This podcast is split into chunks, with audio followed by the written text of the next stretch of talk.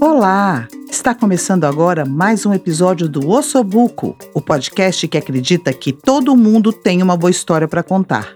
Cada episódio, uma história. Cada história, uma emoção diferente. Ossobuco Histórias que reverberam.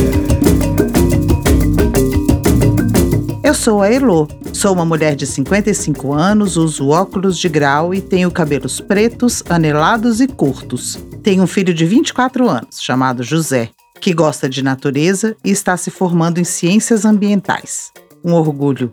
Sou uma das organizadoras do Sobuco e estou aqui, hoje, para te apresentar a Karina Ávila.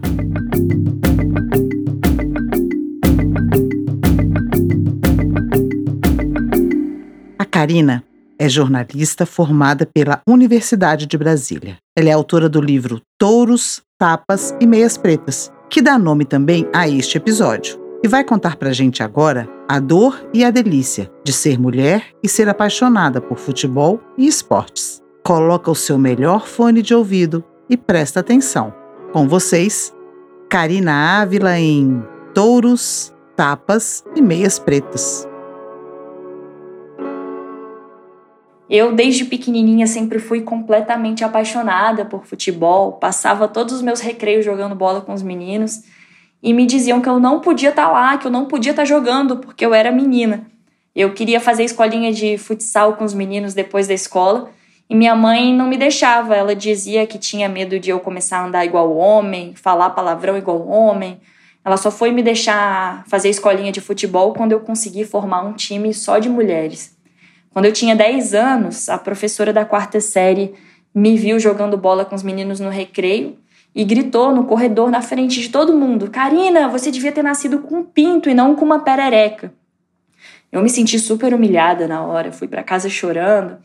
Eu já tinha sido confundida com um menino algumas vezes, porque eu estava sempre jogando futebol e usava umas roupas mais esportivas. E a minha vida inteira eu sempre tive que estar tá provando que eu gosto de futebol, provando que eu entendo sobre futebol toda vez que eu tentava entrar em alguma conversa com os homens sobre futebol e tendo que enfrentar muitos obstáculos para poder jogar, para poder fazer parte desse espaço. É, na faculdade decidi cursar jornalismo porque eu sempre fui muito comunicativa, sempre gostei de contar história, sempre amei ler, escrever e porque o jornalismo é uma profissão muito abrangente. Eu sempre tive interesse por várias áreas e no jornalismo eu poderia falar sobre tudo que eu quisesse, né? Política, cultura, esporte, economia, turismo. E sempre tive um sonho secreto, né? Secreto não, todo mundo sabia, de trabalhar com jornalismo esportivo.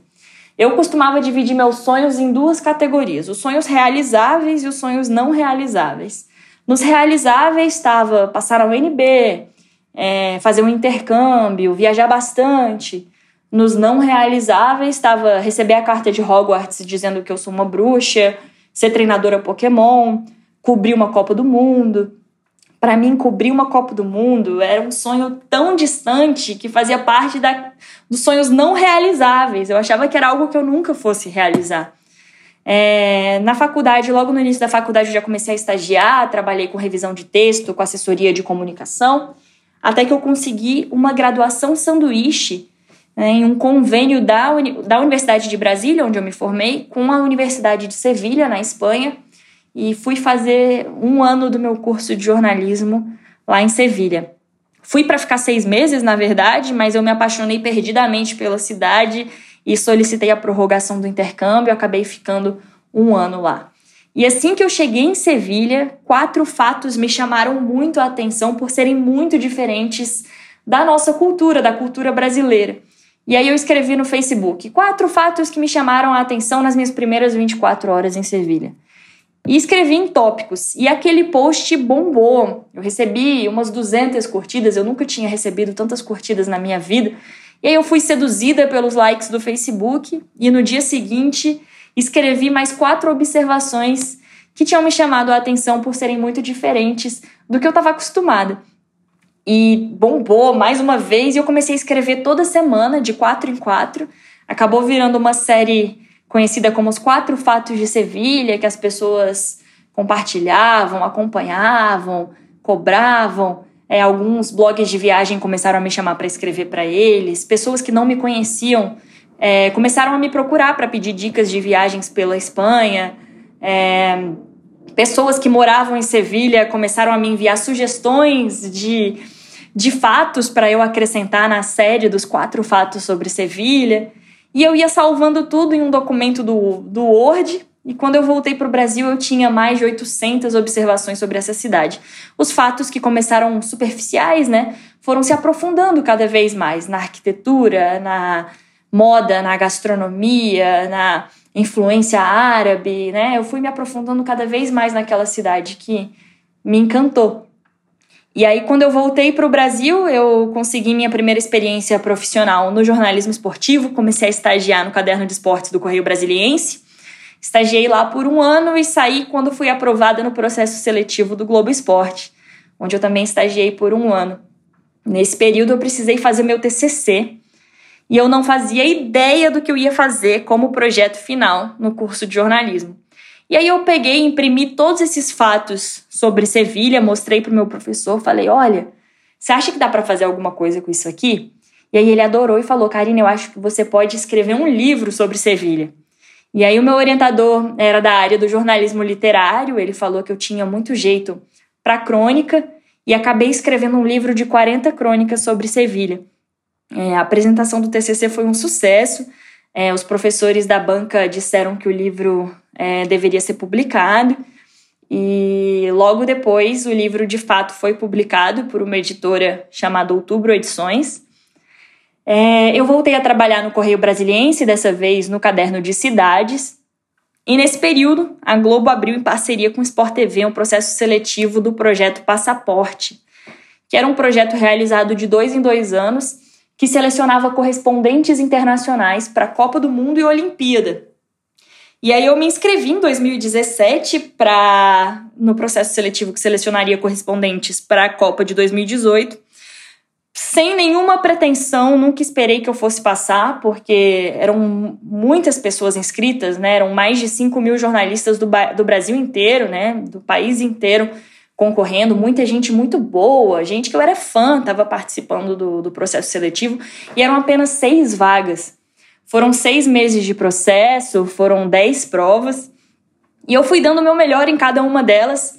E na última prova, que foi uma entrevista com uns dez diretores da Globo que estavam na sala fazendo perguntas, eu levei meu livro que tinha sido publicado e os diretores se interessaram pelo meu livro, foram passando o livro de mão em mão e foram me fazendo perguntas sobre o livro.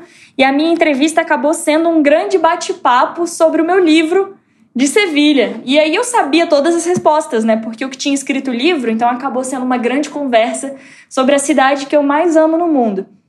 No final das contas, eu fui selecionada, fui a única mulher, a única brasiliense é, junto comigo foram selecionados cinco homens, dois de São Paulo, dois de Minas e um do Rio de Janeiro. E a gente teve que se mudar para o Rio de Janeiro porque a gente ia passar por seis meses de treinamento antes de sermos enviados para o nosso país de destino. A gente ainda não sabia para qual país cada um seria enviado e cada um teria que fazer tudo completamente sozinho no seu país. Então teria que gravar, entrar ao vivo, escrever para o site, fazer a captação de imagens, edição de vídeo. Então, esses seis meses de treinamento foi para a gente aprender a dominar todo o processo da reportagem, do início ao fim. E aí, depois desses seis meses de treinamento, é, a gente foi chamado em uma sala onde eles iriam revelar o nosso país de destino.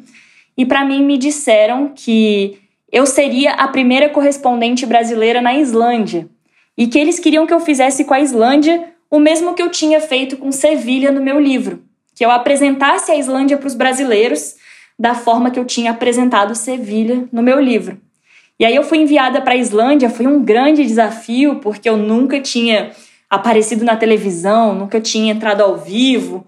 Até para eu fazer as gravações era muito difícil, porque os ventos na Islândia são muito fortes. Os ventos lá chegam a 100 km por hora.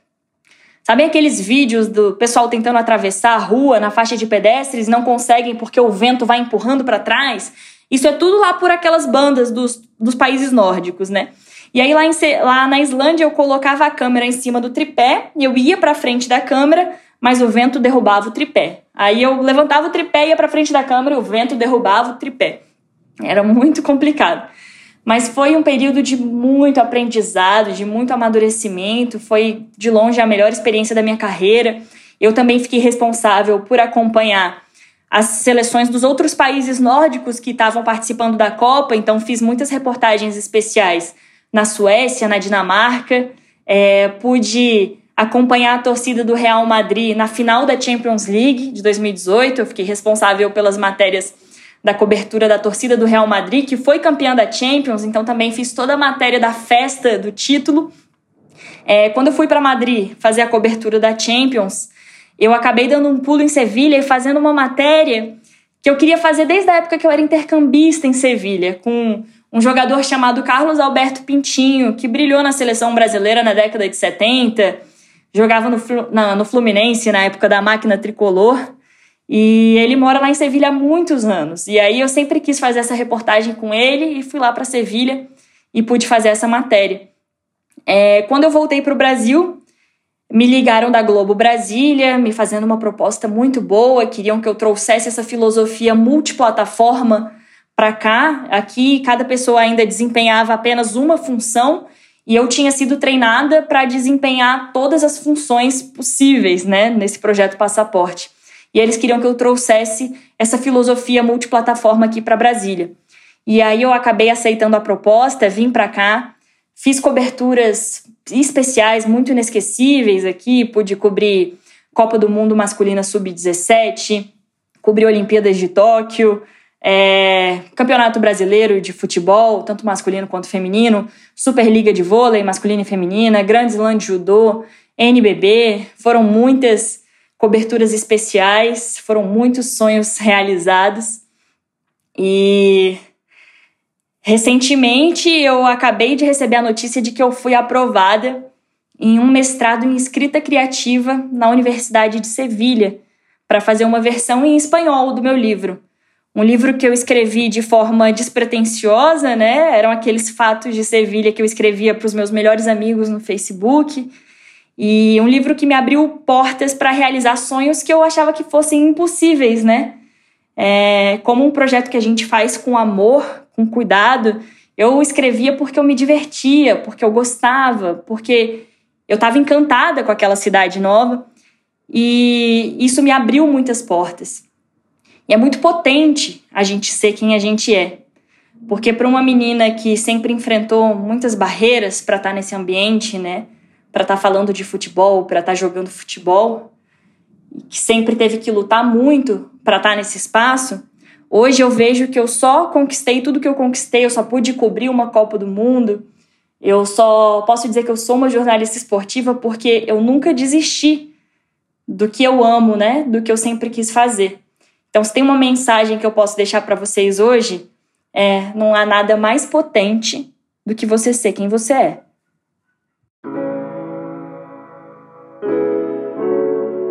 Eita, eita, eita. É eita atrás de vixe essa história. A Karina recebeu a confirmação do mestrado em Sevilha bem na época que estava preparando a sua fala para o Sobuco. É tão bom saber que a história dela continua e, de alguma forma, ainda é reflexo de tudo que ela contou aqui pra gente, né não?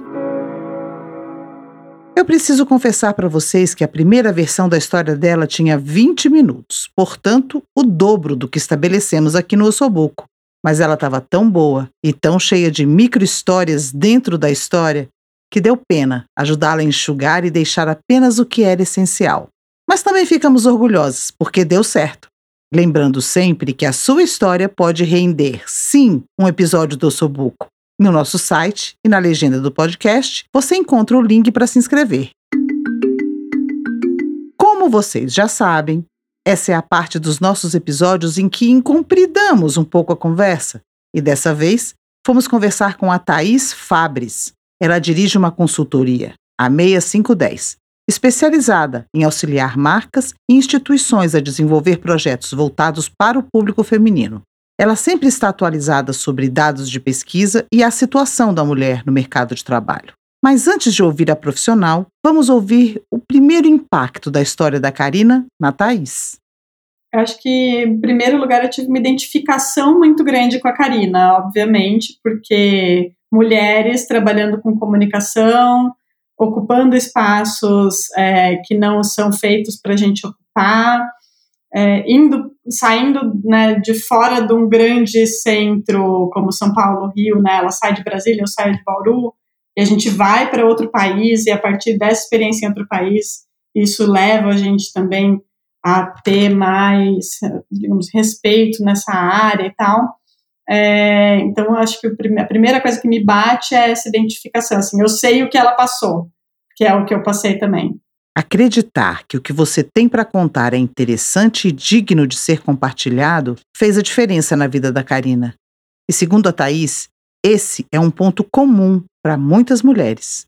Que bate bastante ouvindo ela falar é a história de uma mulher que ousou sonhar e ir atrás. Então ela vai para outro país. Ela a partir dessa experiência ela vai dividir o que ela viveu, o que para uma mulher já é muita coisa, porque eu, uma coisa que eu ouço muito das mulheres é assim, o que eu tenho para dizer ninguém vai querer ouvir. E ela acredita que o que ela tem para dizer alguém vai querer ouvir, e ela efetivamente é ouvida, né? Naquela história que ela tem para contar. E, e aí ela descobre que ela tem muitas histórias para contar. E isso abre muitas portas para ela. Só dela pegar e resolver postar, teve alguma coisa que foi muito dentro dela que levou a isso, sabe? Essa vontade de compartilhar a história. E que isso é difícil pra caramba, por mais que pareça muito fácil, porque tem muita gente fazendo, é muito difícil de, de alguém falar, não, isso aqui vale a pena contar e contar. E, e, aí, a partir disso, ela recebe toda essa enxurrada né, de, de incentivo. Eu, eu acho que ela, não sabendo que era impossível, foi lá e fez. Porque provavelmente ela não teve o, primeiro incentivo para contar a história dela, muito pelo contrário, o mundo vive dizendo que as nossas histórias não valem a pena serem ouvidas, né? E, e ela resolveu contar. E a partir disso, aí vem a validação, né? Aí vem os likes dos amigos, o post viraliza, o professor fala, vai valer a pena transformar isso num livro, e isso vai crescendo, e lógico que tem um empurrão ali, né? Qualquer que faz ela, ela seguir adiante com essa história, e essa história vai abrindo todas essas portas para ela é, ao longo da, da carreira dela, e com certeza muitas, muitas outras ainda virão também. A Thais nos leva a uma dimensão sobre a mulher e o mercado de trabalho. No caso dela e da Karina, o mercado de comunicação, publicidade e jornalismo. E assim, percebemos com mais clareza como a Karina vence um preconceito duplo. Ela fala na história dela, quando ela é escolhida, né, ela fala: "Eu sou a única brasileira, eu sou a única mulher e a única de Brasília". Então eu acho que tem dois pontos aí, né? Tem o sexismo e tem um, uma xenofobia brasileira que, que é essa questão da, do, dos regionalismos, né, de como as coisas são muito é, focadas no Rio de São Paulo. Então, ela consegue vencer essas duas barreiras, é, que é na profissão dela, na comunicação como um todo, e jornalismo em particular, não é um espaço que é dado para as mulheres, porque é um espaço de poder. O jornalismo é conhecido como o quarto poder, né? No Brasil você tem os, os, três poderes e o jornalismo. Então, você ser mulher ocupando esse espaço é muito difícil, é muito difícil a entrada nesse espaço, é muito difícil a permanência nesse espaço. E até o anterior, que é o acreditar que você é capaz de contar uma história, né? É, então, pra, ela, ela foi vencendo todas essas barreiras é, que são muito grandes e que colocam ela num lugar que poucas mulheres acessam. Né? Hoje são cada vez mais, mas a presença de mulheres nas redações ainda é tão minoritária quanto a presença de mulheres na criação das agências brasileiras, por exemplo, que é o outro lado da comunicação. Eu conheço bem, é, eu não sei a estatística exata disso, mas eu acho que é coisa de 20% de mulheres nas redações no Brasil. Às vezes, a gente tem a impressão que essa participação das mulheres no mercado de trabalho está melhorando, mas a Thais traz uma informação atual e estarrecedora. de uma pesquisa do IPEA de 2020. Tem uma situação bem atual da presença das mulheres no mercado de trabalho como um todo, que é um dado que eu estou sempre gritando ele pelo mundo, porque para mim ele é desesperador, que é a presença das mulheres brasileiras no mercado de trabalho retrocedeu 30 anos. A gente voltou para a participação das mulheres no mercado de trabalho da década de 90. E isso é em todas as áreas. Porque às vezes, às vezes quando a gente fala assim, ah, as mulheres não estão mais participando do mercado de trabalho, parece que é uma coisa muito assim, que não, não, é, não é universal, né? Que ela está muito nas camadas mais baixas da população. Então, é, por exemplo, quando a gente fala sobre salário, diferença salarial, ela é muito maior em cargos de gestão, em cargos de, de gerente para cima vai ficando cada vez maior o gap, até quando você chega em presidentes, o gap é enorme. É, então, se você pegar duas pessoas de, sei lá, chão de fábrica, um homem e uma mulher, provavelmente vão ganhar mesma, muito mais próximo de ganhar a mesma coisa do que dois presidentes, um homem e uma mulher. Esses são os números com os quais eu estou sempre me deparando, é, porque às vezes quando a gente fala assim, ah, poxa, mas ela é jornalista, não pode ter sido tão difícil assim porque ela é formada, ela é provavelmente uma mulher branca, é, então as portas estão escancaradas, né? É, e as portas não estão escancaradas. A, a, diferença também existe, a diferença também grita. É óbvio que é muito diferente da situação de muitas mulheres que estão hoje na linha da miséria, na linha da pobreza, que são, em sua maioria, mulheres negras e mães, né? É, que são, a, a gente fala, ah, cresceu a miséria são as mulheres que estão nessa estatística, né? Mas pa parece muito que ah, no outro lado, no lado da, de quem tem diploma universitário, é o país das maravilhas, e não é. Depois que essa mulher chega no mercado de trabalho, ela vai encontrar outras barreiras, como assédio sexual, assédio moral, a, o risco de ser demitida depois de se tornar mãe. É, então, eu, eu, sinto muito que é uma, é uma coisa da qual nós, mulheres, também não podemos nos isentar, sabe? ainda tem muitas mulheres que dizem, ah, eu não sofro nada disso. E eu só tenho a dizer, é, tipo, você não está enxergando direito, porque você está sofrendo tudo isso. Muita gente fala, ah, não, mas eu estou ganhando super bem. Sim, você está ganhando super bem, você está ganhando menos bem do que o homem que está fazendo a mesma coisa. E isso, porra, não é justo, sabe? Não, não deveria ser assim. Essa fala da Thaís me levou a refletir muito sobre como as conquistas das mulheres são vulneráveis e como compartilhar a história da Karina é importante e inspirador. E para fechar com chave de ouro, a participação da Thaís, ela traz um ponto super importante sobre a forma como a Karina conta a história e como isso conversa tanto com a gente. E uma coisa que eu gosto muito da história da Karina é que ela não é uma história de superação quando você escuta ela contando. Ela é uma, ela foi foi fazer, famoso não sabendo que era impossível, ela foi lá e fez, porque ela só foi fazendo. Ela só fez, ela não conta isso como uma história de nossa, foi muito sofrido. Ela conta isso como uma história de nossa, foi muito alegre, olha que legal, eu fiz isso. É quase como se ela ficasse surpresa, nossa, eu fiz isso. E não é que deu certo, menina. Tipo, assim, que loucura. Mas, por outro lado, ela é uma história que deveria ser absolutamente trivial. Será que um homem contaria essa mesma história? Ou ela seria uma história que ele ia falar, nossa, minha carreira é absolutamente trivial? Né? Não, não deveria ser surpreendente e aí que isso aconteceu com ela. E aí, você também se impactou com a história da Karina? O Instagram dela é @carina_c_avila. Segue lá e manda um alô para ela. E se você se interessou pelo trabalho da Thaís, o site é 6510.com.br. Os números são escritos por extenso. Sim, a sua história também merece ser contada. Se você achou que essa frase respondeu a pergunta que está na sua cabeça neste momento, aproveita a sincronicidade e entra no link que está na descrição, que a gente entre em contato em breve com você. Chegou o momento? Manda áudio! E a pergunta que está valendo é: quem é a pessoa que melhor sabe contar histórias para você? E por quê? Recebemos esse áudio do Guilherme Pilete. Escuta aí.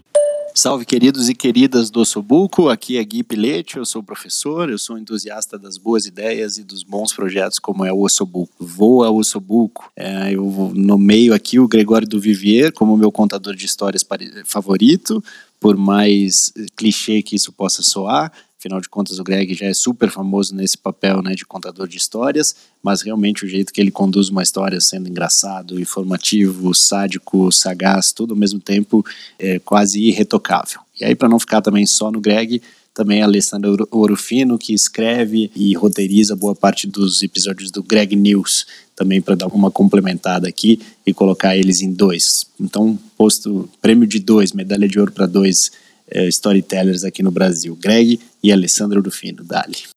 Acesse o link que colocamos na descrição deste episódio e responda a pergunta que está valendo agora. O que faz você se sentir em casa? Sua resposta pode entrar ainda nesta temporada.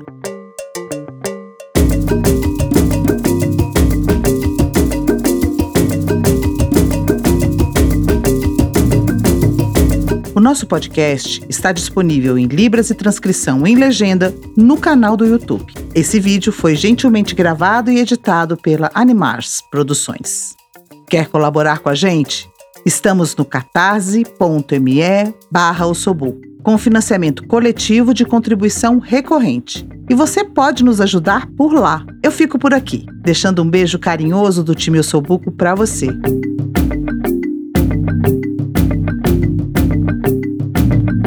Este podcast foi roteirizado e apresentado por Heloísa Rocha. A concepção, planejamento e produção são da Sinara Navarro, do Daniel Souza, da Denise Cote, da Nana Jung, do Tum Thompson e do Vini Santos. A trilha original e a edição são do Aloysio Lous, da arroba Som do Cosmo.